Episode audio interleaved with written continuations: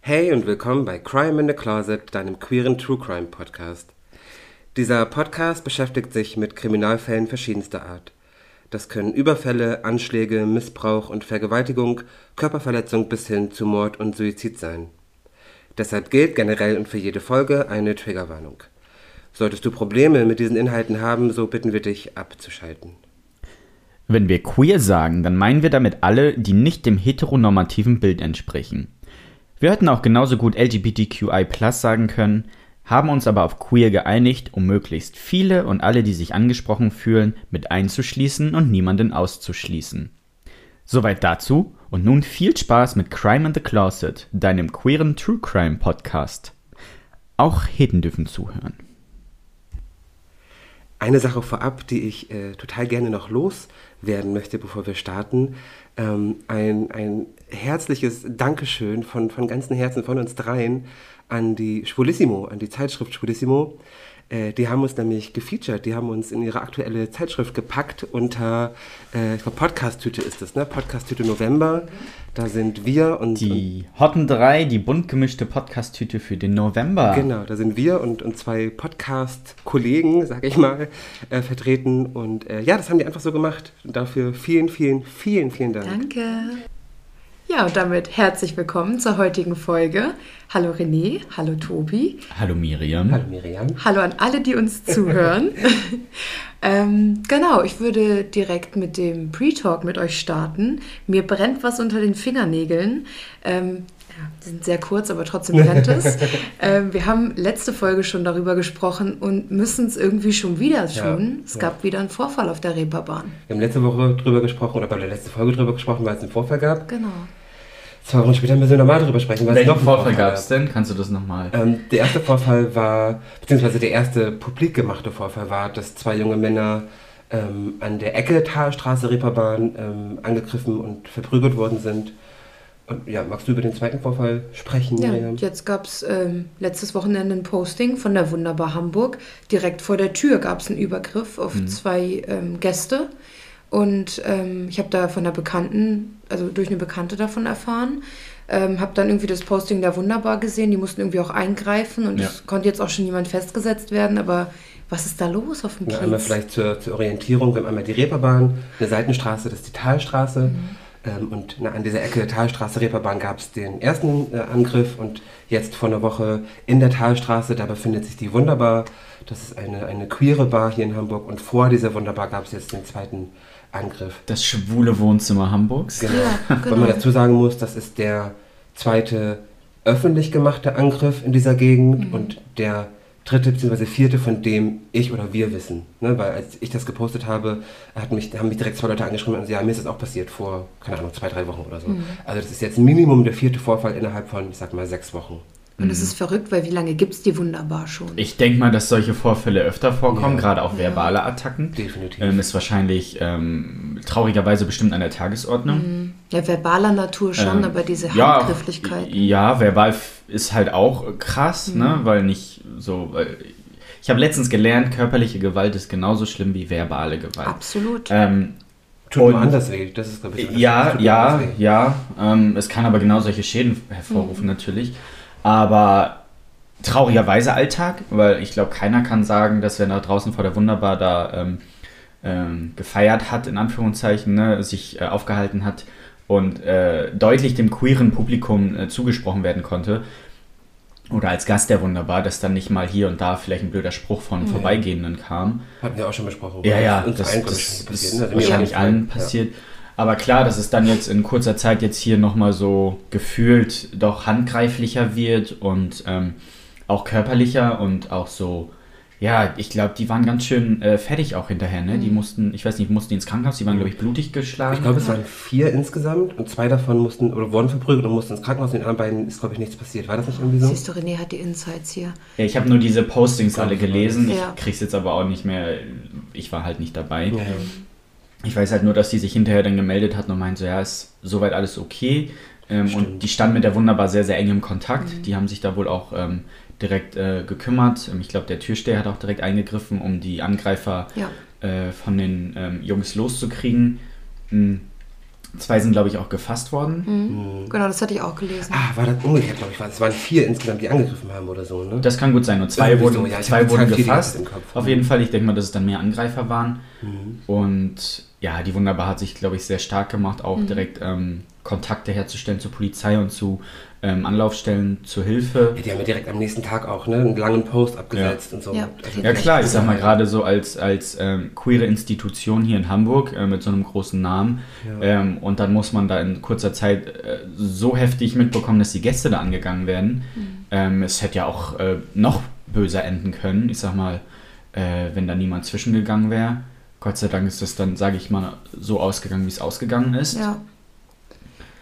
Ich gehe Aber fest, ich heftig. gehe fest davon aus, dass das deutlich öfter vorkommt, dass wir hier von dieser berühmten Dunkelziffer und so sprechen, dass es da mit Sicherheit täglich Klar, zu solchen, solchen Sachen kommt. Deshalb umso wichtiger, Leute, sagt was, macht das irgendwie öffentlich. Dann, wie gesagt, ihr müsst nicht mal zur Polizei gehen, ruft da an und sagt, mir ist das und das und da passiert, damit die das auf dem Schirm haben. Ja. Ähm, weil ich mich zum Beispiel auch gefragt habe, als ich das gelesen habe, dachte ich, das ist, scheint ja ein Hotspot zu sein. Ne? Das scheint ja ein Brennpunkt zu sein für uns, für unsere Community, diese Ecke. Vielleicht auch für alle, ich weiß es nicht, aber ich kann nur für, ne, für uns sprechen, weil da weiß ich's. Ähm, warum steht da kein Polizist? Wie zum Beispiel, Ja. wie zum Beispiel vor einer Synagoge steht 24-7 ein Polizist, weil man genau weiß, das ist eine, gefähr- könnte Oder gefährlich der werden. großen Freiheit Ist- eine ist Straße so? weiter. Ja. Ist Vor das so? Synagogen und vor jüdischen Schulen stehen immer Polizisten. 24-7. Wusste ich, wusste ich nicht. Mhm. Aber auch, ich weiß, dass auf dem Kiez natürlich äh, läuft ja auch Patrouille.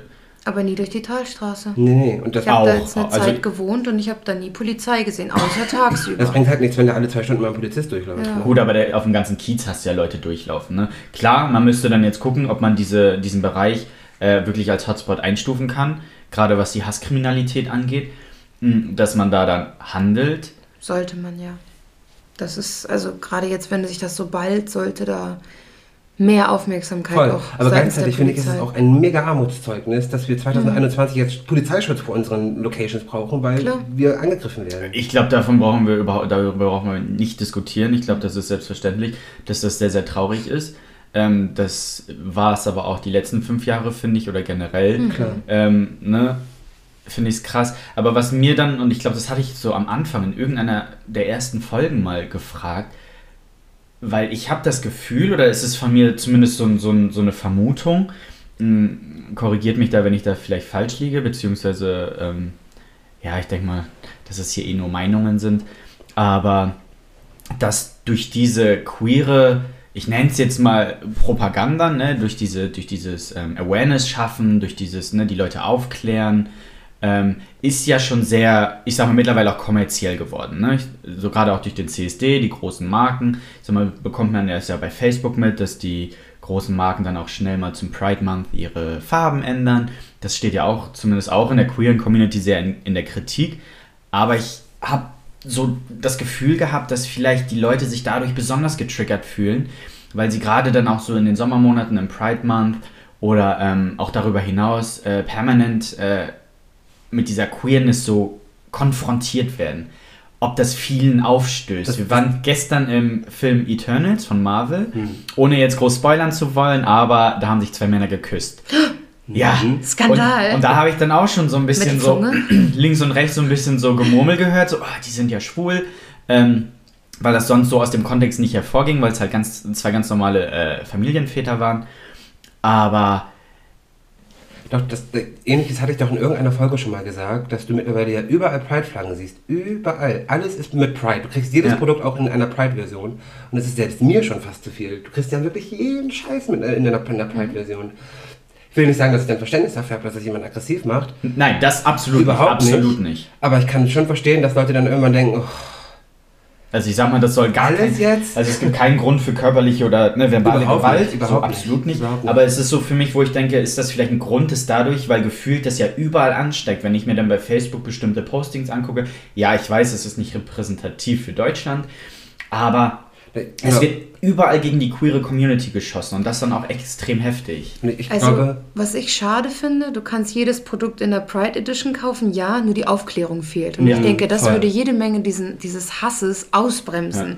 Weil man muss halt überlegen, warum fühlen sich diese Menschen davon getriggert? Ja. Weil sie nicht aufgeklärt sind. Hm. Weil sie ein Problem damit haben, weil sie vielleicht auch was bei sich beobachten könnten oder müssten, Hm. was ihnen Angst macht, weshalb sie davon lieber wegschauen. Und wenn sie dann irgendwie mit einem Pride-Feuerzeug konfrontiert werden, rasten sie aus. ja, ja, So. weil sie sich überall so einen Spiegel Ja, vor, vor und ich sage jetzt Genau. mal gerade so in der Talstraße hast du halt, ne, die wunderbar ist auch in großen Regenbogenflaggen Ja. gemalt, dass die Leute dann gerade, wenn sie dann angetrunken sind, auch das ist keine Ausrede, aber dass sie sich dann auf einmal so getriggert fühlen Ja. und ähm, dann da die Person stehen haben, die das für sie versinnbildlichen, die das Mhm. personalisieren. Also ich habe jetzt in den Sommermonaten oft auf der äh, Terrasse vor der Wunderbar gesessen und äh, habe da öfter auch festgestellt, dass äh, gerade junge Männer, gerade so diese, die so richtig einen auf cool machen, dicke Hose, die dann durchmarschieren und zueinander sagen, hier musst du schnell durchgehen. So, wo ich mir auch denke, hey, keiner grapscht, äh, grapscht dich an, wenn du hier durchgehst, entspann dich einfach mal. Wir sitzen einfach hier untereinander, trinken Bierchen und quatschen. So.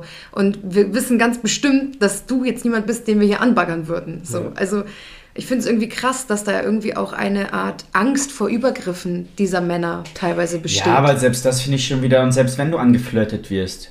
Ja und? Entspann dich doch, dann bist du ein hotter Typ, hey, danke. Keine, kein Ja. Interesse, gut ist. Richtig. So, wie oft, ne, es ist auch jedem schwulen Mann wahrscheinlich schon mal ange äh, vorgekommen, dass er von einer Frau äh, beliebäugelt und. Oder Lesben von Männern. ja, Ey, aber ganz so. ehrlich, das, und das, Ähm. ich habe das aber auch schon so verinnerlicht. dass- natürlich gucke ich Typen auf dem Hintern. Wenn ich beim Sport bin, natürlich gucke ich mal drauf. Mhm. Aber ich denke halt jedes Mal so, oh, hoffentlich sieht der das nicht, dass ich da gerade hingeguckt habe. Aber auf der anderen Seite denke ich mir so, und selbst wenn, Ja. er Ja. guckt doch genauso anderen hinterher. Ja. Wo ist das scheiß Problem? Aber ich wüsste genau, dass, dass dem das nicht gefallen würde, wenn, wenn der das mitbekommt. Ja, selbst ich habe das schon, schon so verinnerlicht, dass ich Angst davor habe, äh, ne, dass, dass, wenn die das mitbekommen haben, was, wie die reagieren. Weil ich weiß genau, dass denen das nicht gefallen würde, wenn die das, wenn die das mitbekommen. Ja, aber was denen auch nicht gefallen würde, ist, wenn sie dann mitbekommen, dass du sie nicht auf sie stehst. Ne? Man kennt das ja auch mal immer so diese typische Situation, kommt ein Hetero Mann auf dich zu und du sagst dann, nee, du bist nicht mein Typ. Ja, wieso bin ich nicht dein Typ? Na gut, das ist mir jetzt noch nicht passiert, aber kommt bestimmt Ja, aber auch das ist dann auch diese, dieses, aber wieso bin ich nicht dein Typ? So, ne? Wieso, du würdest nichts mir anfangen, bin ich nicht hübsch? So, das ist dann halt diese, diese Doppelmoral manchmal auch wieder. Mm. Die haben wir sowieso immer, sorry, ich hab was getrunken, die haben wir sowieso immer, ähm, weil, weil, das kann man natürlich nicht über einen Kamm scheren, aber für Heteros ist es ganz oft okay, sind Lesbenporn ist okay, Schwulenporn ist, mm, Also i, es sind aber auch nur. Lesbenpornos okay, weil richtige Lesben sind nicht mehr Richtig, okay, richtig. ne? Also es sind so diese Fantasy-Lesben-Pornos, weil Und Genau. es sind ja auch keine Lesben in dem Porno, Ja. es sind Ja, nur ja. zwei Frauen, die miteinander. Ja, ja. Und wenn dann genau. immer super feminin, also maskuline Frauen gibt es nicht so. Ähm, wow. Aber ich maskuline eben. Frau so, was gibt es nicht, was? Das Ding ist, Lesben, Lesbenpornos werden ja auch nicht für Lesben produziert. Nein, nein, Nee. nein. Finde ich total abtörend. Ja. Ähm, ich habe übrigens gerade in der Bahn auf dem Weg hierher einen Kommentar unter einem Bild mit meiner Freundin gehabt, wo dann stand, warum bist du mit jemandem zusammen, der aussieht wie ein Mann? Kannst du keinen Mann haben? Habe ich auch nur drunter geschrieben, mein Freund, ne, in Anführungsstrichen, hier sieht weder jemand aus wie ein Mann, noch wäre es ein Problem, einen Mann zu bekommen. Und du Danke, hast es ciao. nicht verstanden. Also wirklich, aber genau das sind so diese gängigen Sachen. Egal, wir schweifen gerade ab. Kommen wir zurück zur Wunderbar. Ähm, ja, es ist krass, es ist schockierend, äh, gerade heutzutage, wo man eigentlich ja meint, man sei jetzt irgendwie im Mainstream angekommen mit der Aufklärung und der, Ja. mit der Toleranz äh, uns gegenüber. Aber äh, de facto passiert immer noch so viel Scheiß ähm, bis heute. Und ich habe halt wirklich das Gefühl, dass es ganz oft einfach nur an Aufklärung und Bildung mangelt. Einfach nur zu wissen, hey, es gibt uns und wir existieren hier und wir können einfach neben euch existieren, ohne dass irgendjemand da irgendwie angelangt wird oder keine Ahnung, was passiert. Es ist ja mittlerweile auch wissenschaftlich bewiesen, dass Homofeindlichkeit was mit äh, geringer Bildung zu tun hat. Ja. Es ist doch bei ganz vielen Diskriminierungen Ja. so. Warum habe ich Vorurteile ähm, Ausländern gegenüber? Weil ich nicht aufgeklärt über die Kultur bin oder über die Art und Weise, wie ähm, die Menschen miteinander sprechen oder aussehen oder ich weiß nicht was. Warum habe ich ein Problem mit Homosexuellen? Warum habe ich, man kann die Liste endlos weiterführen, ja. so, weil einfach kein, kein Wissen darüber Ja. vorhanden ist Und und, auch auch in keine der breiten Bereitschaft. Öffentlichkeit kein, keine Aufklärung darüber stattfindet. Genau. Das ist das Problem. Es wird überall schöne Pride-Fahne raufgeklatscht und Genau. es wird nicht darüber gesprochen, ja, was ist denn das eigentlich? Ja. Ne, was, was hat es damit auf sich? Überleg doch mal das, dieses Thema Gendern. Mhm. Warum gendern wir? Und wie reagieren die Leute darauf, dass man sagt, hey Leute, wir sollten vielleicht gendern? Die Leute, rasten aus. Die Leute sehen Doppelpunkt, die sehen Sternchen und die flippen aus. Ja. Ey, es ist, es ist im Grunde Dämlich, so. ist einfach nur dämlich. Also dieser, dieser dumme Stern hat euch nichts getan. Ja. Nein. Ihr, ihr habt doch, das mindert doch eure Lebensqualität nicht. Wo ist euer Scheißproblem? Ich, hatte verstehe das nicht. Kürzlich eine Diskussion auf Instagram mit einer Frau, die hat auf eine Story von mir reagiert, wo ich eine erkennbare Transperson mit dem weiblichen Pronomen angesprochen habe. Es war eine Person, die noch nicht gepasst ist. Und dann hat diese Frau mir geschrieben, sie findet das schlimm, dass ich das mache, weil sie fühlt sich jetzt, als würde ich ihr damit die Weiblichkeit absprechen, weil sie ist ja eine richtige Frau. Ist die Frau J.K. Rowling? Nein. Hä? Sie meinte, Es war eine Transfrau? Auf dem Foto. Ja. Und die, die mich angeschrieben hat, war eine Cis-Frau. Und die hat halt gesagt, sie findet es doof, dass ich zu der Transfrau sie, sage. Weil die, die sich angeschrieben hat, fühlt sich in ihrer Weiblichkeit dadurch Richtig. ent, Ja, entmündigt. entweiblicht, Alter. entfraut. Ich weiß nicht, was ihr Problem war. Ich habe dann auch gesagt, meine Liebe, niemand nimmt dir deine Weiblichkeit, nur weil du jemand anderem mehr Raum für seine Weiblichkeit gibst. Du änderst eine Kleinigkeit in deiner Sprache, gibst dieser Person damit die Welt. Du gibst dir das Gefühl, gesehen zu werden, akzeptiert zu werden, dorthin zu kommen, wo sie hin möchte, einfach irgendwie sie selbst zu sein. Und fällt dir irgendwas ab in dem Moment? Oh, das ist Ist auch das schon so? wieder so eine Karen, ne? Ist das geht dann quasi das. Gegenteil von fragiler Männlichkeit? Das, das Ja, Pendant oder? von fragiler Ja, Männlichkeit? original, nicht das war auch mein Gedanke. So, Pendant, wow. Ja. Toxic Femininity oder wie Ja. nennen wir das Kind hier? Boah, Krass. Echt, Leute. Aber das ist sowas, eine Kleinigkeit, wirklich nur einem Menschen irgendwie das Gefühl geben, hey, ich habe das verstanden, was, was du hast, was du bist, was du möchtest. Ich halte mich daran.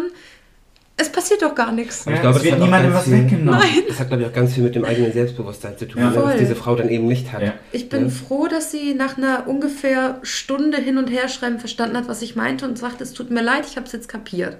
Ich gedacht, boah, geil, mir tun die Finger weh. Ja, kapiert oder Kapiert oder verinnerlicht ist Ja. was anderes. Immerhin ist das Grundkonzept klar geworden und ihr ist halt klar, niemand spricht ihr die Ja, das Weiblichkeit ist ja auch so, wenn ich dann ne, so Männer im Kleid sehe, die dann sagen, oder so auch solche Hasskommentare von Männern bekommen, Mhm. Die dann aber auch kontern mit, ganz ehrlich, ich bin mir in meiner Männlichkeit Ja. sowas von bewusst, Ja. dass mich jetzt ein Harry Kleid Styles. Ich darin feiere ihn nicht dafür, stört. dass er Kleider trägt. Das Ja. ist so großartig. Leute, ich habe gestern, ich war, ähm, war das gestern oder vorgestern? Ich war bei Ikea und da ist jemand an mir vorbeigelaufen. Hätte ich jetzt männlich gelesen, hatte Perlenohrringe drin und dazu aber einen Tracksuit an. Und ich dachte mir so, oh mein Gott, du bist heiß. Einfach nur, weil du fucking Ohrringe trägst. So. Und einfach so total random. Ist einfach random durch die Innenstadt gelaufen. Ich habe mir gedacht, so macht man das. Ja. So. So eine Kleinigkeit, aber sie Ja. hat irgendwie ganz viel Impact gehabt. Und ich war total inspiriert von dieser Person. Ich fand's geil. Ja.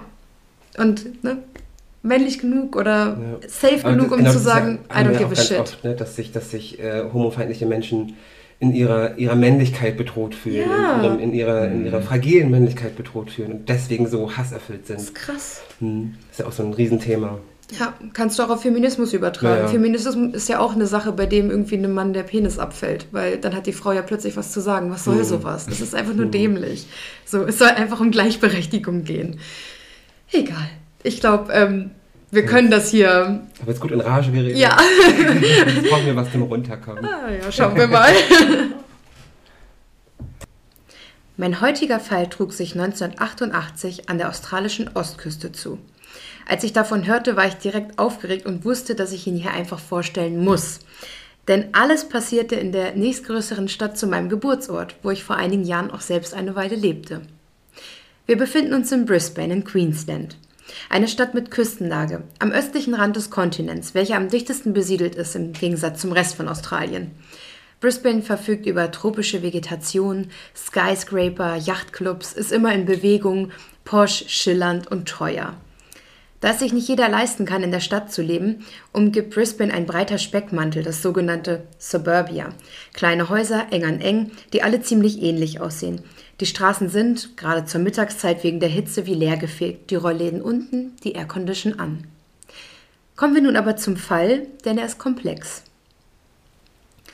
Am frühen Morgen des 21. Oktober 98 erwachte die Hausfrau Elaine Baldock und stellte schockiert fest, dass ihr Mann Edward in der vorherigen Nacht nicht heimgekommen war. Er war 47 Jahre alt, Vater von fünf und Großvater zweier Kinder. Er arbeitete im Straßenbau für die australische Regierung. Am Tag zuvor hatte er frei und nahm an einem Dartturnier in Kangaroo Point, einem sehr zentralen Stadtteil Brisbanes, teil. Elaine machte sich direkt Sorgen, denn es war nicht Edwards Art, weder heimzukommen noch Bescheid zu geben. Also rief sie einfach direkt die Polizei an und meldete ihren Mann als vermisst.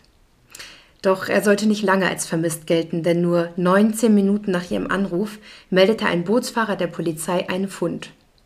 In der Nähe des Brisbane Segelclubs nahm er etwas wahr, was aus der Ferne wie ein Körper aussah. Er steuerte also das Ufer an, um sicher zu gehen. Was er fand, war schrecklich. Edward lag nackt in der Fötusstellung am Boden, sein Kopf war bis zum Anschlag zurückgeklappt und der Hals wurde ihm von rechts nach links komplett zertrennt. Die Wand hinter ihm war in seinem Blut getränkt. Officer Patrick Glancy war als erster am Tatort. Er arbeitete seit vielen Jahren als Ermittler, sagte aber später, dass dies die schlimmste Szene eines Mordes war, die er bis dato sehen musste. Es hat ihn und alle am Fall beteiligten Kollegen lange belastet. Die Polizei konnte das Ausmaß der Brutalität einfach nicht fassen. Edward Baldock war nackt bis auf die Socken und man zählte 27 Messerstiche an seinem Nacken, seiner Brust und seinem Rücken. Des Weiteren hatte man erneute 14 Mal in seinen Hals gestochen, obwohl dieser durchtrennt war. Der Schnitt war so tief und breit, dass er fast enthauptet worden war. Das Einzige, was den Kopf noch am Rest des Körpers hielt, war seine Wirbelsäule. Als die Polizei ihn umdrehte, konnten sie feststellen, dass jemand seine Finger in Edwards Wunden gesteckt hatte. Die Polizei konzentrierte sich bei ihren Ermittlungen zunächst auf eine Gruppe Männer, da sie davon ausging, dass diese Brutalität mindestens einen, wenn nicht mehrere starke Männer gebraucht hätte. Bald fanden sie ihre ersten zwei Beweise. Das erste war ein blaues Portemonnaie, welches unter die Tür des Segelclubs geschoben wurde. Auf dem Portemonnaie war E. Baldock gestickt und darin befanden sich seine Karten. Es war also eindeutig als sein Portemonnaie zuordnenbar. Der zweite Hinweis sollte sie dann direkt zum Killer führen. Es schien, als habe Edward sich freiwillig ausgezogen, denn seine Sachen lagen sauber gefaltet an der Seite. Unter dem Stapel Bekleidung stand ein paar Schuhe in Größe 43. In einem dieser Schuhe, ganz vorne in der Spitze, fanden die Polizisten eine weitere Bankkarte. Jedoch war diese nicht auf Edward registriert. Hier stand nun der Name T. A. Wigington. Man weiß jetzt nicht, wie die Karte dorthin gekommen war. Ob er sie sich zur Absicherung in den Schuh geschoben hatte, ob er sie versehentlich aufgesammelt hatte, da er dachte, es war seine, denn es handelte sich um dieselbe Bank, oder ob eine andere beteiligte Person sie dorthin getan hatte, um die Ermittlung auf den Täter zu lenken.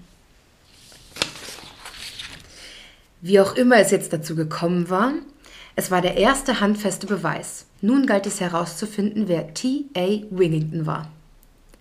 Bereits fünf Stunden nach dem Anruf von Edwards Frau standen die Polizisten nun in einem nördlichen Teil des Suburbia Brisbanes. Sie klingelten an der Tür von Tracy Wigington, welche 24 Jahre alt war. Obwohl die Polizei fest davon ausging, dass es sich bei dem Täter keinesfalls um eine Frau handeln könnte, mussten sie ihrem einzigen Beweis nachgehen und baten sie zum Interview. Tracy wurde von den Ermittlern als beeindruckende Erscheinung beschrieben. Sie war über 1,80 groß und wog 114 Kilo. Sie war groß, kräftig, hatte dunkles Haar und Tattoos. Trotz des Eindrucks und der Kraft, die Tracy ausstrahlte, wurde sie nicht verdächtigt. Die Polizei erklärte später, dass Frauen in nur 10% der Mordfälle töten und wenn dann auch nur im engsten Verwandten- und oder Bekanntenkreis. Somit wurde Tracy direkt ausgeschlossen. Die Ermittler teilten Tracy mit, dass sie ihre Bankkarte gefunden hatten und fragten, ob sie sich erinnern kann, diese verloren zu haben oder ob sie einen Verdacht habe, wo das geschehen sein kann. Tracy erklärte, dass sie am Vorabend mit Freunden in einem Park war, mit ihnen schaukelte und sich umherschubste. Wenn, dann habe sie die Karte wahrscheinlich dabei verloren. Der Polizei schien es logisch, dass Edward dann wahrscheinlich einige Stunden danach durch den Park geschlendert sein muss und die Karte im Vorbeigehen aufgesammelt hatte. Um sie nun nach Vorschrift als Täterin ausschließen zu können, gab es eine grundsätzliche Untersuchung und Alibi-Prüfung zu vollziehen. Im Rahmen dieser Untersuchung sahen sie sich in ihrem grünen Commodore um, mit dem sie am Vorabend zum Park gefahren war. Dort fanden sie dann ein zerknülltes, blutiges Handtuch im Kofferraum. Das sprachen sie zunächst nicht bei Tracy an, doch sie beschlossen, ihr nun mitzuteilen, dass ihre Karte an einem Tatort gefunden wurde und baten sie mit aufs Revier zu kommen, um eine Aussage abzugeben. Auch hier zeigte sich Tracy sehr kooperativ und willigte ein. Auf dem Weg zum Revier hielten sie an dem Park, in welchem Edward ermordet wurde. Tracy zeigte ihnen die Stelle, an der sie mit ihren Freundinnen war und vermeintlich die Karte verloren haben muss. Während Tracy nun auf dem Revier verhört wurde, blieben ein paar der Ermittler in ihrer WG und befragten ihre Mitbewohnerin. Die eine hieß ebenfalls Tracy und die andere war Debbie. Mit Debbie hatte Tracy Wigington eine On-Off-Beziehung, während sie mit Lisa Paczynski, einer weiteren Freundin, eine Affäre hatte. Beide Frauen wussten aber nichts voneinander. Die Mitbewohnerin Tracy D. berichtete, dass Tracy W. am Morgen gegen 7.30 Uhr heimgekommen war, ängstlich, aufgeregt und gestresst gewesen war und sagte, sie habe eine Leiche gesehen. Sie sagte, sie sei zunächst in der Nacht heimgekehrt, habe geschlafen und am Morgen festgestellt, dass ihre Bankkarte weg sei. Als sie danach gucken gehen wollte, sei sie dann über Edward gestolpert. Panisch raste sie heim, erzählte Debbie und Tracy D. davon und fuhr mit Debbie gemeinsam zurück an den Tatort. Doch zu dem Zeitpunkt war dort schon alles voller Polizisten und Tracy schrie nur panisch: Oh mein Gott, es ist wahr! Und rollte sich auf der Rückbank zusammen. Debbie beschloss, sie heimzubringen, wo sie dann Schlaftabletten zu sich nahm und einschlief. Sie schlief so lange, bis die Polizei an ihrer Tür klopfte. Debbie sagte, sie fand es seltsam, wie gelassen Tracy W. die Tür öffnete und mit der Polizei sprach, nachdem sie erst wenige Stunden zuvor so aufgewühlt und panisch gewesen war. Als sei nichts passiert, sagte sie. Da die Polizei keine weiteren Beweise hatte, welche Tracy mit der Tat in Verbindung brachten und sie sich nur zu Schulden hatte kommen lassen, den Vorfall nicht zu berichten, wollten sie sie bereits gehen lassen. In Rücksprache mit den Ermittlern auf dem Revier stellten sie dann aber fest, dass die Befragungen sich nicht deckten. Also ging sie erneut mit Tracy W. ins Gespräch. Sie gestand, dass sie Edward gesehen hatte. Es war der reinste Horror, sagte sie. Während Tracy ihre Geschichte änderte, erzählte ihre Affäre Lisa Paczynski eine ganz andere. Sie kam an diesem Morgen zur Polizei und wollte eine Zeugenaussage machen. Sie sagte, sie habe den Mord an Edward gesehen und es war niemand Geringeres als ihre Freundin Tracy Wigington. Doch sie sollte nicht nur zur Aufklärung des Falls verhelfen, sie hatte noch viel mehr zu erzählen. Was die Polizei hörte, klang unfassbar. Lisa sagte, Tracy sei ein Vampir. Von Zeit zu Zeit habe Lisa sich selbst verletzt, nur damit Tracy ihr Blut trinken konnte. Mit all den Informationen, die Lisa zur Tat geben konnte, konfrontierten sie Tracy erneut.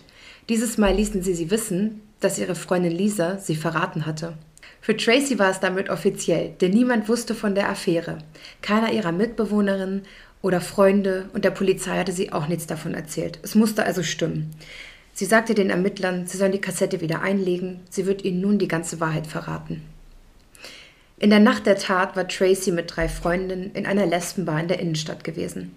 Sie tranken gemeinsam ein bisschen Sekt und beschlossen, irgendeinen Mann mit dem Versprechen auf Sex ins Auto zu locken. Einfach so aus Spaß. Der Plan war danach mit ihm ans Ufer zu fahren, ihn dazu zu kriegen, sich auszuziehen und ihn dann nackt stehen zu lassen.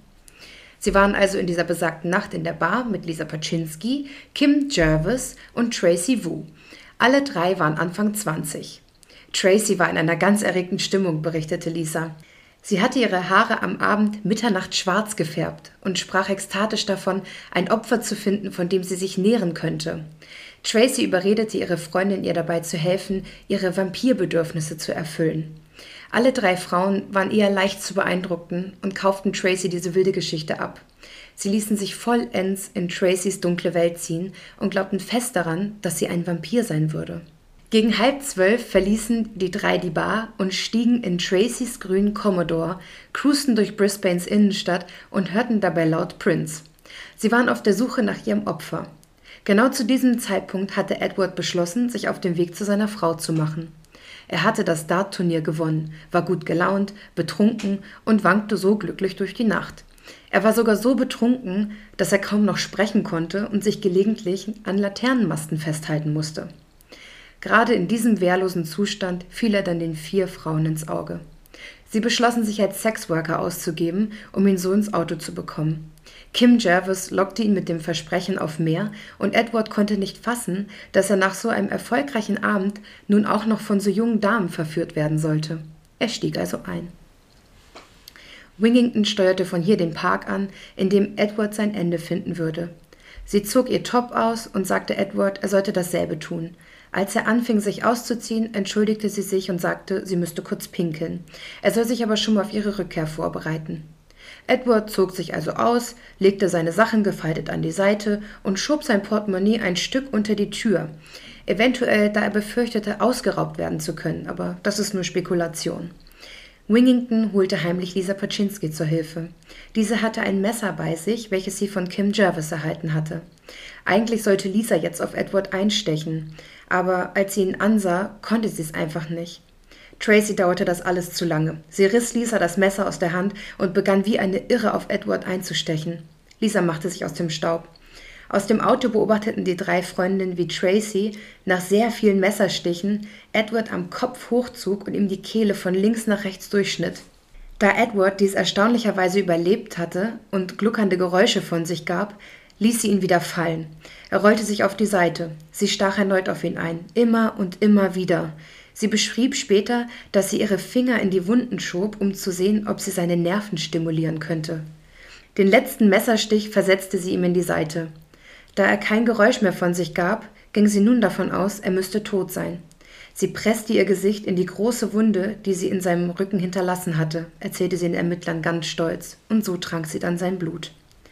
Nachdem sie mit ihrer Tat fertig war, rauchte sie in Ruhe eine Zigarette und betrachtete ihr Opfer am Boden. Danach warf sie das Messer in den Fluss und wusch ihre Hände. Sie zog sich wieder an und ging zum Wagen zurück, in dem ihre Freundinnen die letzte halbe Stunde auf sie gewartet hatten, und die Tat teilweise sehen konnten. Jetzt war ihnen allen klar, zu was Tracy imstande war. Um sicherzugehen, dass alle Bescheid wüssten, nahm sie Lisa und Kim noch mit zu Edwards Körper. Kim schaute Tracy an und sagte, Du siehst aus, als hättest du gerade ein Drei-Gänge-Menü gegessen und es wäre gut gewesen. Beide Frauen sagten später aus, dass Tracys Atem nach Blut gerochen hätte. Alle drei Frauen wurden des Mordes angeklagt. Tracy gestand direkt und wurde in nur neun Minuten vom Gericht für schuldig erklärt und inhaftiert. Obwohl das Geständnis nicht an die Öffentlichkeit getragen wurde, stand Australien Kopf. Niemand konnte so richtig begreifen, warum die Frauen sich zu so einer Tat haben hinreißen lassen. Im Zuge ihrer Inhaftierung versuchten Therapeuten herauszufinden, was Tracy zum Vampir gemacht hatte. Tracy Wigington war in Rockhampton, einer Kleinstadt nördlich von Brisbane, aufgewachsen. Ihre Kindheit war schrecklich. Mit drei wurde sie von ihren Großeltern adoptiert. Diese ging unvorstellbar schlecht mit ihr um. Ihr Großvater verging sich regelmäßig an ihr und ihre Großmutter quälte sie immer wieder dafür. Am liebsten nahm sie dafür die Schnur des Bügeleisens und schlug ihr damit auf die Fußsohlen. Tracy erzählte, ihre Großeltern waren schon immer sehr an Okkultismus interessiert und übten mit ihr satanische Rituale aus. Obwohl ihre Kindheit von Missbrauch gekennzeichnet war, schafften es die Großeltern, den schönen Schein nach außen zu wahren und die ganze Sache geheim zu halten. Sie waren sehr reich und einflussreich. Tracys Großvater war sogar so bekannt und angesehen, dass eine Straße in Rockhampton eigens nach ihm benannt wurde. Niemand wagte es auch nur, das Image der Großeltern zu hinterfragen. Im Laufe des Gerichtsverfahrens stellte man eine schwerwiegende psychische Erkrankung bei Tracy fest, was zu diesem Zeitpunkt niemand mehr überraschen sollte. Laut der Diagnose litt sie unter einer psychischen Persönlichkeitsstörung und vereinte fünf Persönlichkeiten in ihrem Körper, welche je nach Situation oder Trigger agierten. Zwei dieser Persönlichkeiten wurden dazu imstande befunden, eine solche Tat zu vollbringen. Die psychischen Persönlichkeitsstörung trifft oft bei Menschen auf, die in ihrer Kindheit extrem misshandelt wurden, und es ist eine Art Bewältigungsmechanismus des Gehirns. Es kommt zu einer Persönlichkeitsabspaltung und das Gehirn macht den Betroffenen vor, dass die Dinge, die geschehen, jemand anderem zugefügt werden. Oft entwickelt die betroffene Person ganze Charaktere um diese abgespaltene Persönlichkeit. In Tracys Fall begann die Persönlichkeit namens Bobby die Tat. Die Persönlichkeitsstörung wurde im Gerichtsverfahren thematisiert und Tracy wurde dafür als nicht zurechnungsfähig verurteilt. 1991 wurde sie vom obersten Gerichtshof von Queensland zu einer lebenslangen Freiheitsstrafe von mindestens 13 Jahren verurteilt. 2006 griff sie einen Mithäftling und einen Gefängniswärter an. Sie stellte vier erfolglose Bewährungsanträge bis 2011, als der Bewährungsausschuss ihrem Antrag stattgab. Schließlich wurde Wigington am 11. Januar 2012 nach einem erfolgreichen Bewährungsangebot aus dem Gefängnis entlassen. Bis heute ist es still um sie. Ähm, ja, ich habe, während du erzählt hast, so stichwortartig immer gegoogelt. Mhm. Die ist jetzt gerade Australien gesagt. Australien, Mörder, Edward. so habe ich mir gerade eher googelt, um was es geht. Und äh, ist bekannt als the, the, Vampire Lesbian, nee, Lesbian Vampire Killer. Richtig, so, nach ne? ihr wurde auch ein Buch geschrieben. Genau, mhm. ich habe auch Bilder von ihr gesehen. Mhm. Ja, ja. She's freundlich crazy. Aus, sieht freundlich aus. Ja, Heftig vor allen Dingen, muss man jetzt Ja. ja, sagen, das ist ja ein untypischer Fall für uns. ja genau, ist mal kleiner Plot-Twist. Queere Person ist mal der Täter. Richtig. Aber Ich, mir ist direkt aufgefallen, wie brutal sie ist. Ja. Also normalerweise sagt man ja, wenn, wenn sowas Übertötung. ist, ist es ja oft so Overkill, ne? Mhm. Ich habe Und immer diese Overkill-Fälle, mit, Leute. oft mit persönlichem Bezug, aber die kannten sich doch gar nicht. Nein, Was sie wollte einfach ihre Vampirbedürfnisse Oh, befriedigen. Es ist super schräg. Sie hatte also, ja drei Freundinnen dabei. Genau. Die haben aber nichts gemacht. Ähm, Kim Jarvis ist nur im Auto geblieben und hat das beobachtet, was sie halt ja, sehen von ihr konnte. war ja das Messer, ne? Genau, sie hat das Messer zur Verfügung gestellt. Ist aber dann, hat sich komplett rausgehalten. Lisa Paczynski wollte erst mitmachen, hat dann aber einen Rückzieher gemacht. Und, ah, jetzt habe ich sie durcheinander gebracht, sorry. Ähm, ich muss gerade überlegen, Kim Wu saß im Auto? Lass mich Mit kurz Tracy Wu. Tracy Wu, danke. Kim Jervis hatte das Messer geliefert, Lisa Paczynski sollte eigentlich zustechen und Tracy Wu saß nur im Auto.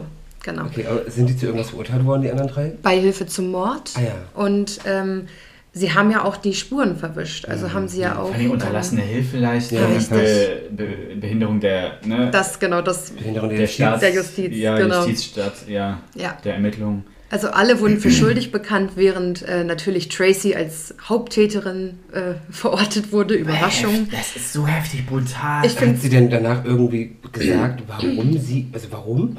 Ja, Nur weil sein sie- Blut zu trinken? Blut. Das war alles? Ja, also Bobby ist äh, stark psychisch gestört und halt auch zu Mord in der Lage. Ihre und Persönlichkeit. Genau, und Bobby geht davon aus, die Reinkarnation eines Vampirs zu sein. Die andere sehr brutale Persönlichkeit ist die Reinkarnation der eigenen Großmutter, die sie gequält hat. Und wenn die manchmal rauskommt, dann könnte man der auch einen Mord zuordnen. Und, diese, dieser Bobby, beziehungsweise diese Vamp dieser Vampirismus, wird wahrscheinlich durch die Großeltern, durch diese Okkulte Mhm. Richtig. kommen, oder? Davon ist auszugehen, ja. Das hat mich ganz stark erinnert, als du das mit den Persönlichkeiten sagtest, ähm, an diese Split. Ja, Und ja, und die satanischen äh, Rituale und die Missbrauchs und was da so, ne, was, was, von dem man ja sagt, das gibt es, Genau. und dem auch Opfer sagen, ne, ich bin Opfer davon. und die haben Daran ganz oft diese Persönlichkeitsstörung. Genau. Obwohl ja. es wird ja auch gesagt, jetzt, ne, um nochmal Split den Film, dass das nie so plakativ in der Realität ist. Mhm. Dass da nicht auf einmal so, ne, ähm, Ich denke, die, ähm, diese Glitches sind so fließend, dass du es nicht mitbekommst, Mhm. Ja, ja. außer du weißt, die Person zu lesen. Also Ja. diese anderen drei Persönlichkeiten ist zum Beispiel Tracy, dann gibt es die kleine Tracy, also das Kind, das Mhm. damals adoptiert wurde, und es gibt einfach nur die Beobachterin. Die hat auch noch einen Namen gehabt, den habe ich aber vergessen. Also es plus gibt dann auch, die zwei Mörder. Genau, und das sind die fünf Personen, die sie vereint. Ähm, Mhm. Also, ich habe vorhin gesagt, es ist still um sie. Das stimmt nicht ganz. Also, äh, Tracy hat irgendwie noch mal Bilder von sich gepostet in ihrer Freizeit. Auf Facebook ist sie zu Sie ist finden. nicht in Sicherheitsverwahrung. Nein, sie ist frei. Wie kann das? Ich habe keine Ahnung. Ich finde es auch richtig creepy. Ich sag mal, Und, mich hat eh ähm, Mhm. gewundert, du sagtest, sie wäre nicht zurechnungsfähig gewesen. Trotzdem wurde sie zu 13 Jahren verurteilt, Mhm. ist dann aber nach, glaube ich, 6, 2011 wurde sie wieder Und ohne. Sicherheit. 2012 Ja, äh, ist sie wieder rausgekommen. ja. Also Ähm. ich habe ein bisschen geguckt und ich konnte nicht wirklich viel finden. Äh, Aber warum? wie, aber, ja, aber wie kann das sein, dass so ein Mensch, Ja. der ja so krass da diesem, diesem Blutgelüsten hinterherhängt, dass er. Gibt es in Australien keine Sicherheitsverwahrung? Ich habe keine Ahnung. Ich war da nicht im Gefängnis, Also Leute. für die, die das nicht wissen, Sicherheitsverwahrung ist, du bekommst eine Gefängnisstrafe mit anstehender Sicherheitsverwahrung, das heißt, du kommst ins Gefängnis, danach kommst du aber nicht raus, sondern in eine geschlossene Anstalt sozusagen. Genau, also nie Das wieder die- auf genau, freiem Fuß, weil du eine so große Gefahr darstellst, dass du auch nach dem Verbüßen deiner Strafe nicht in die Allgemeinheit zurückgelassen wirst. Soweit ich weiß, ich finde Ja, nicht ja, nee, nee, glaube, aber das es ist, das. ja Sicherheitsverwahrung, ist Nee. ja dann im Anschluss, äh, dass du dann halt im Grunde weggesperrt bist, ohne Gefängnisstrafe. Das ist Genau. dann meistens so mit Therapie und ja, wie so eine geschlossene Anstalt, so eine. Vielleicht ist das auch der Station, Fall. Das Einzige, was ich halt finden konnte, war halt, dass sie Fotos von sich am Strand gepostet hat auf Facebook. Deshalb auch die Frage, okay, wie alt oder neu sind die? Und sie hat wohl vor ein paar Jahren ziemlich für Furore gesorgt, weil sie ein Bild auf Facebook gepostet hat von einer Allee, die auf einen Friedhof zugeht. Oh Gott, ja. Links daneben ein Porträt eines Vampirs und dann steht da äh, in der Textzeile Don't panic just because I'm back. Oh, wow. Ja, und ich Moin. dachte nur so, okay, back where? Also sie ist immer noch voll into it und so. Ja, sie ist immer noch der festen Überzeugung, ein Vampir zu sein. Und ähm, es ist auch nach der Inhaftierung ein äh, lokaler Metzger an die Presse gegangen, der hat ihr ähm, Schweineblut verkauft. Also sie hat sich Ach, im tatsächlich. Vorfeld schon. Genau, vor dem Fall. Sie hat sich tatsächlich auch hauptsächlich vom Blut ernährt. Das ist ja, das ist ja rein biologisch, anatomisch ist es ja gar nicht möglich. Mhm. Ich, also das ist, was die Ja. Artikel gesagt haben. Ja, ne? ja, crazy, dass sie das dann wirklich so gelebt hat. Ja, sie hat sich da irgendwie ihr literweise Blut geholt und dann irgendwann wollte sie auch mal von einem Menschen trinken. Beziehungsweise sie hat ja auch schon von Lisa Peczynski, ihrer Affäre, Mhm, ja, getrunken. Stimmt, stimmt, stimmt. Das Die hat ja dann, um sich ihr da verletzt. genau den Gefallen zu tun, hat sie ihr Blut gespendet, so Aber, gesehen. aber die anderen äh, Frauen müssen ja sowas von hörig Mhm. gewesen sein. Und ähm, ich denke, dass, es hat, dass sie sowas mitmachen und Ja. sich da so extrem drauf einlassen. ich denke, es hat auch viel mit Angst zu Da tun. postet sie einfach Panic, I'm back. Ach, du hast ihn gefunden, den Post. Naja, also ich habe hier was von der Daily Mail von Ah, ja, ja. 2019. Genau. Und da steht einfach nur Panic, I'm back. Chilling Facebook Post of Lesbian Vampire Killer. Wow, also die Nerven muss ich erstmal haben. Ja, die Nerven muss Hi, ich I'm back. Ja, aber auch die, auch die, die anderen Frauen, Ja. dass die da im Auto sitzen und sich das einfach angucken, wie Ja. Brutal und bestialisch Ja. Ich fand dieser auch, ähm, Mann getötet wird. Den Kommentar von, äh, wer war das denn jetzt nochmal? Äh, von Kim so krass. Du hattest gerade ein Drei-Gänge-Menü Ja, und das muss und- gut gewesen ja, Auch sein. dass, dass sie dann sagt, sie wollte, hat, hat ihre Finger in die, Die Nerven. gepackt, weil sie die Nerven Ja. stimuliert. Alter, hackt oder was? Alleine ihre Fresse da voll in diesen blutigen Menschen. Da habe ich auch was drüber erzählt, das habe ich, saß ich und habe die Hand vor, vor, Ja. vor mein Gesicht gestreckt. Das kann nicht ihr ernst Ja. sein. Und das ist auch so geil, wie man sich das so bildlich vorstellt, was geht in diesem Menschen vor. Erstmal diese brutale Tat, dann stehe ich da oben ohne, rauche Rauch erstmal eine. und dann werfe ich das Messer weg und dann ziehe ich mich mal an und gehe zu meinem Bild Mädels gewesen zurück. sein muss. Ne? Dann Genau. der halt enthauptete, sie daneben oben Genau. ohne raucht eine Zigarette. Ja, Aber wie diese IC-Karte in den Schuh des Opfers kam? das kann man bis heute nicht sagen. hat Also, sie das vielleicht absichtlich da reingeschickt? Oder er war es, weiß man ja auch nicht, oder? Mhm. Ja, aber der war so betrunken und vor allen Dingen, wo kommt denn ihre EC-Karte auf einmal her? Ja. Ihre. Okay. Ja, ja. ihre Karte. Deswegen Seine sind war im Portemonnaie. Und die war ja in seinem Schuh ganz Mhm. vorne drin. Und da kommt sie ja nicht aus Versehen hin. Oder es war halt eine der Freundinnen, die halt Die wirklich eine Fährte legen wollte. wollte. Genau, so guckt euch mal bitte Wellington an. Hm. Vielleicht hatten die Angst, wollten aussteigen und haben gedacht, da kann uns nur noch die aber meinst du, Polizei dass da so viel Angst mitgeschwungen ist bei den Frauen? Angst, beeindrucken, vielleicht hat es auch was mit deren Sinnlichkeit zu tun. Es ist ja auch, also es gibt ja irgendwie auch einen Film, Lesbian Vampire Ich Slayer. wollte gerade fragen, gibt es da irgendwie eine, eine popkulturelle... Ja, ja, trashy und ich glaube, da wird es halt so sinnlich dargestellt. Mhm. Also, ich meine, wenn man sich Vampirfilme anguckt, das hat ja auch ganz oft dieses Ach, beiß mir in den Hals, Ja, ja. mach mich dein für immer. Ja, und du- vielleicht haben die das auch so ein bisschen gelebt. ne? Auch die Fan, Fans so von diesen Vampirfilmen sagen Ja. ja. auch, die haben dann ja auch immer so dieses, ah, beiß mich, so, Ja. Diesen, so ein bisschen diese Fetischisierung, ne? Genau. Und vielleicht haben die auch so ein Fetischding da am Laufen gehabt und deswegen halt gesagt, oh mein Gott, Tracy, unsere Vampirfreundin. Ja, das ist ja die eine Sache Mhm. der, der Medaille, aber die andere ist, dass sie da im Auto sitzen und sehen, wie da brutal und bestialisch ein Mann Aber ermordet wahrscheinlich werden die drei auch irgendwas haben, ne? dass die Mhm. da einfach dann. Also, Oder sie war sehr manipulativ, Das kannst die du gut Tracy. weil ich, das Ding ist, klar, wir sagen jetzt, boah, krass und brutal und so, aber auf der anderen Seite. Also ich möchte mir auch nicht vorstellen, wie das ist, in ihre Haut zu stecken Mhm. ne? und diese, diese Erziehung, dieses Leben gehabt zu haben. Da, da kann, steckst du ja nicht drin, wenn du es selber nicht erlebt hast. Du weißt Ja, was das mit dir macht. Und ja. Dass es dann zu sowas kommen kann, wer weiß. So. Kommt's Also- ja, ganz sicher. Ja, ja, meine, ja, genau. Wir haben ja den Beweis. Aber das ist ja keine Rechtfertigung für. Überhaupt nicht. Genau. Aber das, Also es ne, ist das, so der Gedanke dahinter Nee, ist so, klar. man Deswegen kann hab ahnen, ich- woher das kommt. Deswegen habe ich den kleinen Exkurs am Ende auch noch gemacht, zu erklären, wie ihre Kindheit war. Mhm. Ähm, ich finde das immer super, super interessant, egal bei welchem Killer. Jeffrey Dahmer habe ich zum Beispiel Mhm. auch alles drüber konsumiert, weil ich wissen wollte, wie kommt man auf die Idee? Mhm. Also ich meine, das, was er da gemacht hat, ne, lassen wir mal beiseite. Aber ich wollte halt wissen, was ist passiert, dass dir so die Leitung durchbrennt. Und das Ja, finde ich hier das halt kann man auch. das gar nicht beschreiben, als dass da Genau. wirklich alles durchgebrannt ist. Ne? Ja, das Also ist hier das, Gleiche. Mhm. Davon spricht man ja auch manchmal, ne? dass, dass die, die töten, dann in so eine Art Blutrausch geraten. Genau. Einmal angefangen, dann Wortwörtlich in diesem Fall. Mhm. Ja, ja. Das war auch, was sie später schilderte. Ich habe nur noch äh, Tunnelblick gehabt und war Genau. ein Blutrausch. Wie bei so einem Raubtier. Genau. Ne? Adrenalin, Ja. wenn du bist voller Adrenalin. Güte. Ja, ich dachte mir, den darf ich euch nicht vorenthalten. Nee, vor allen Dingen hast du ihn uns auch sehr, sehr bildlich Ja, beschrieben. ja. Aber ich finde es auch krass, dass die Polizisten dann in, in diesem Torso oder in, in dieser Leiche gesehen haben, dass da Finger in die Ja. Wunde gesteckt wurden. Ja, wie sie da drin rumgestochert haben muss.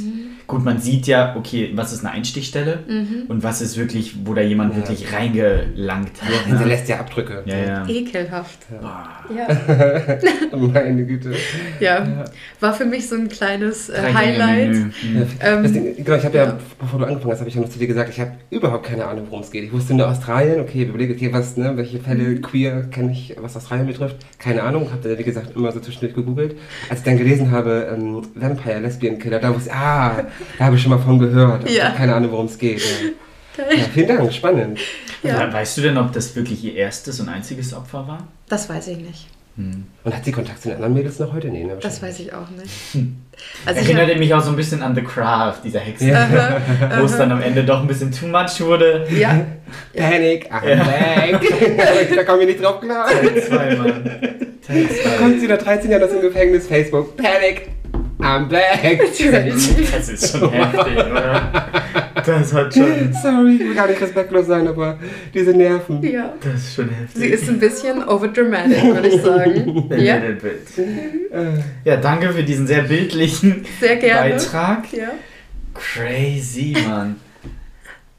Heftig. Den verdauen wir jetzt erstmal, hm? Genau. Die drei Gänge. mhm. Okay, dann lieben Dank für eure Aufmerksamkeit, auch an alle Zuhörenden. Und ähm, ja, ich bin sehr gespannt, was wir als nächstes hier zu hören bekommen. Bis zum nächsten Mal. Bis dann, tschüss. Damit beenden wir die heutige Folge und verabschieden uns bei unseren Zuhörenden. Hört euch auch gerne unsere anderen spannenden und schockierenden Fälle an. Des Weiteren findet ihr uns auf allen gängigen Social-Media-Plattformen wie Instagram, Facebook und TikTok. Wir freuen uns auf euer Feedback.